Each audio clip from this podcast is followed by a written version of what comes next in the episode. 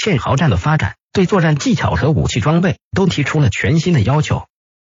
堑壕战里使用的武器一般都比较适合于短程攻击，最有代表性的就是手榴弹和早期的半自动机关枪。经过段时间的实战后，人们发现使用常规武器根本就无法有效的肃清敌方战壕里的有生力量。换句话说，要想在堑壕战里占到便宜，就必须开发出一些适合这种战斗形式的专用武器。这种武器不能像一般的野战炮那么笨重，但在短程攻击中又得与步枪和刺刀的杀伤力大，而且还得具有普遍的适应性，不能像夜间突袭时使用的短棒、指节铜套和宽刃刀那么小家子气。最终，还是手榴弹的诞生给战壕里的士兵们带来了福音。从此以后，他们可以不必冒着敌军的火力威胁发动进攻，只要把手榴弹对准目标扔过去就可以了。嗅觉灵敏的德军立刻把这种新式武器视为至宝，其他国家的反应则慢了半拍。而最为慢热的当属英国一，由于组织上迟迟不肯将手榴弹作为官方配置，前线的英军士兵们只好自己动手，用罐头和装上硝尖的金属片和火药。然后插上引线，做成土制手榴弹。在第一次世界大战中出现过的手榴弹，光是正式的型号就有很多。其中最为成功的，除了德国的木柄式手榴弹之外，俗称菠萝的英国米尔斯手榴弹也颇受协约国和德国的欢迎。火焰喷射器，德军在一九零一年就开始试验的火焰喷射器，终于在第一次世界大战里派上了用场。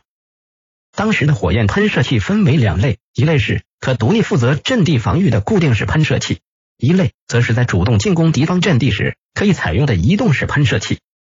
虽然这两种喷射器的用法不同，但工作原理却是一样的。他们利用燃气助推，将石油和汽油混合而成的燃烧剂通过一根管子压出气缸之外，再用喷口处的点火装置将混合气体点燃。德军使用的两款火焰喷射器都是移动式的，其中。射程为二十五米的克雷夫 E 及小型火焰喷射器较为笨重，光是燃料桶就和一个牛奶搅拌机差不多大，所以必须由一名士兵背着，再由另一名士兵负责瞄准和开火。而可以攻击二十米范围以内目标的维克斯喷射器则要轻巧得多，救生圈大小的燃料桶，只要一个士兵就能轻松的背起来了。一个名叫希尔特的法国消防队队长发明的同名火焰喷射器，则是法军的主要装备。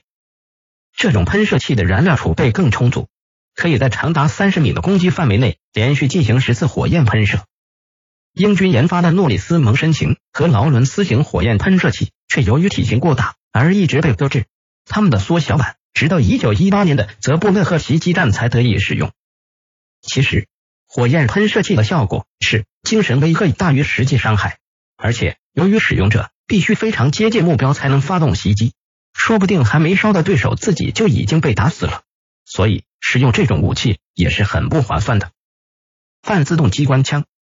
于一九一八年初得以批量制造的九毫米口径伯格曼一八一式机枪，是一款重量轻、易携带的半自动机关枪。其唯一的缺点是弹匣只能装三十二发子弹。但无论如何，这已是当时最适合堑壕战的武器了。当年中期。已经无力发动有效进攻的德国军队开始大量使用这种机枪，受害颇深的协约国在战后还心有余悸，甚至在凡尔赛条约里还专列了一个条款来限制这种机枪的制造。